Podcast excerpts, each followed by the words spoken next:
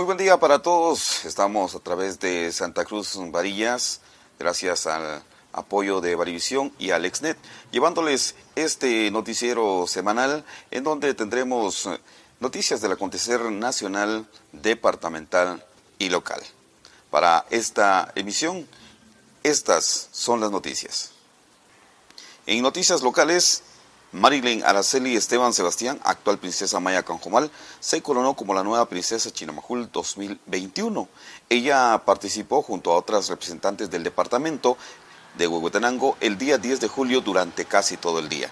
Después de varias horas de participación, Marilyn se coronó como la nueva soberana de Huehuetenango para este año 2021.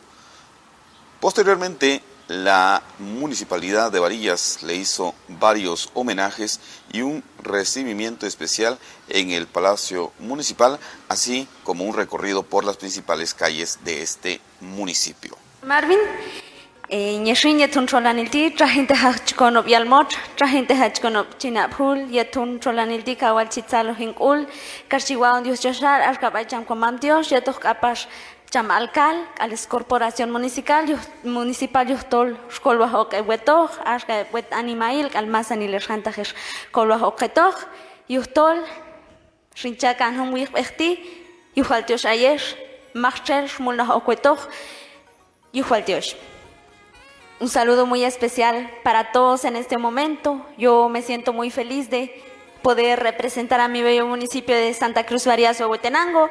Primeramente le doy gracias a Dios por esta gran oportunidad que Él me dio, al alcalde y a su corporación municipal por la ayuda que me brindó. De igual manera a mis amigos, a mi familia y a las personas que me apoyaron en todo momento. Yo sé que estoy muy feliz, muy agradecida y pues también agradezco los comentarios de las personas que me han estado felicitando a través de las redes sociales, a través de Facebook. Muchísimas gracias por sus palabras de ánimo que me impulsan a ser mejor. Gracias por todo.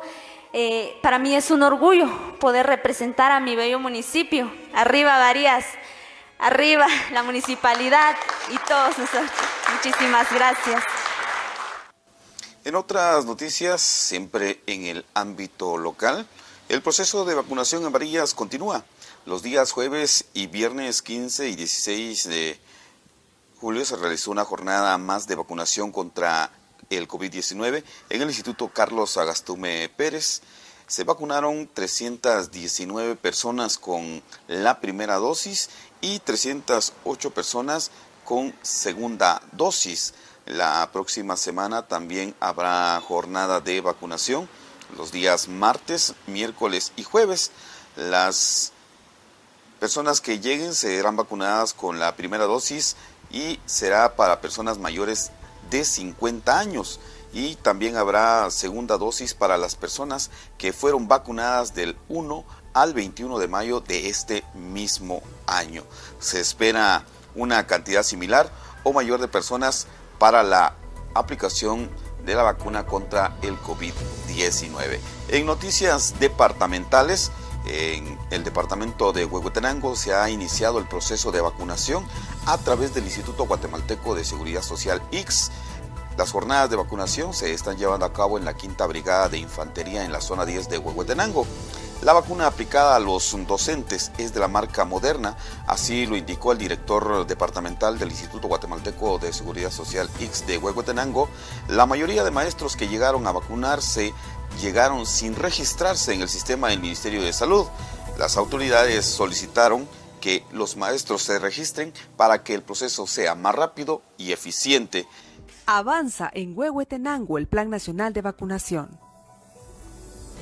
Hoy nos encontramos en la Quinta Brigada de Infantería Mariscal Guerrero Solares, acá en Huehuetenango, viendo el proceso de vacunación que está realizando eh, el IX con eh, los maestros acá en Huehuetenango, en coordinación por el Ministerio de Salud Pública y Asistencia Social, por instrucciones del señor presidente, y nos vamos muy complacidos de este lugar, realmente ha sido una eh, experiencia muy buena el poder compartir con las personas y el poder ver cómo se está dando el proceso de vacunación con eh, los maestros acá en Huehuetenango, y eso nos satisface que podamos avanzar en este proceso, así es que muchas gracias eh, señor presidente, porque siempre ha estado pendiente de este tema y nos ha dado instrucciones de que podamos darle seguimiento. Agradecemos también a el Ejército de Guatemala la colaboración que nos está dando en este mes. Para mí es un gusto el poder colaborar en este Plan Nacional de Vacunación.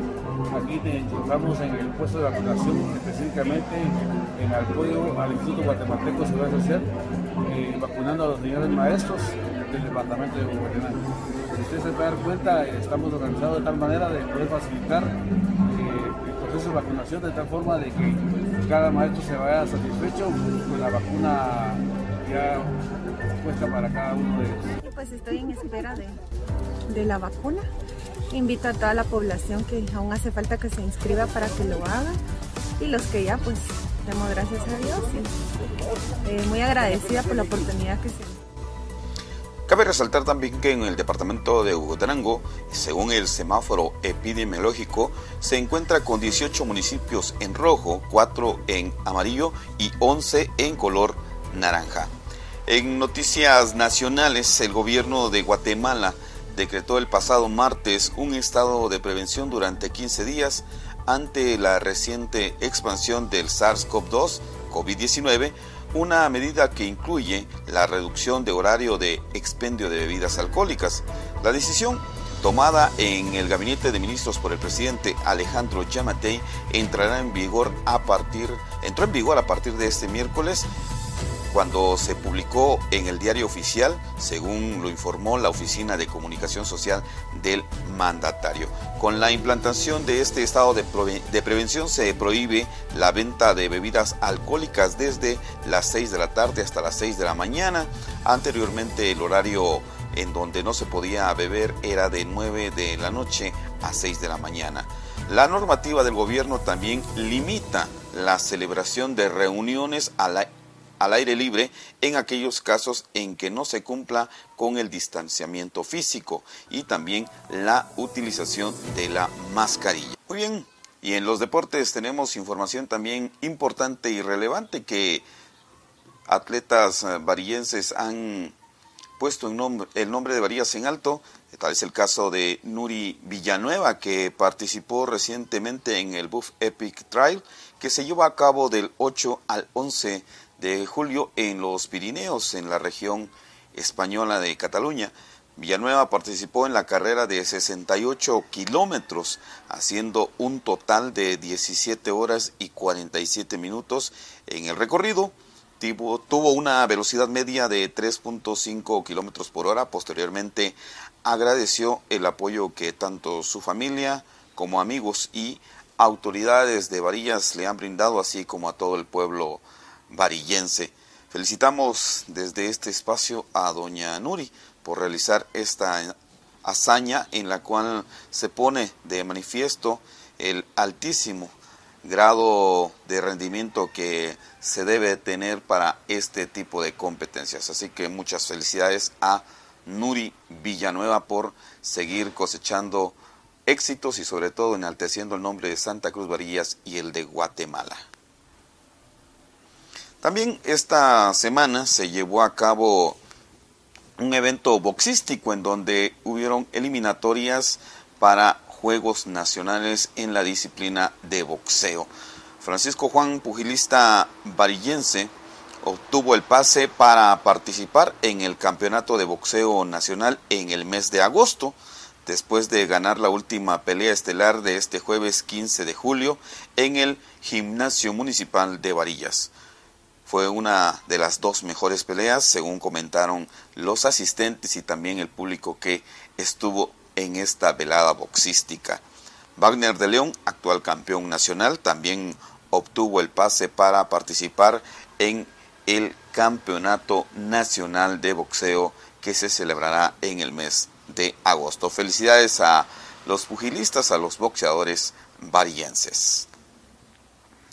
También dentro de esta misma línea, el equipo de Deportivo Varillas FC afina los últimos detalles para encarar el próximo torneo con nuevas caras, con contrataciones que han hecho para este torneo y también que han regresado varios elementos que habían estado fuera del el equipo por salir a otros equipos, tal es el caso de El Gato Castillo, de Alexis Raimundo, también de Palillo Pérez y a esto se han unido otros jugadores que vienen a aportar, el caso de Sagastume y nuevas caras que de una u otra manera quieren para este torneo dejar todo en la cancha y buscar el anhelado ascenso a primera división de donde ya estuvo el equipo de los Potros. La próxima semana tendremos para ustedes más información y sobre todo entrevistas con cada uno de los actores importantes del el equipo de los Potros. Ahora les estaremos presentando el pronóstico del tiempo para los primeros días de la semana siguiente.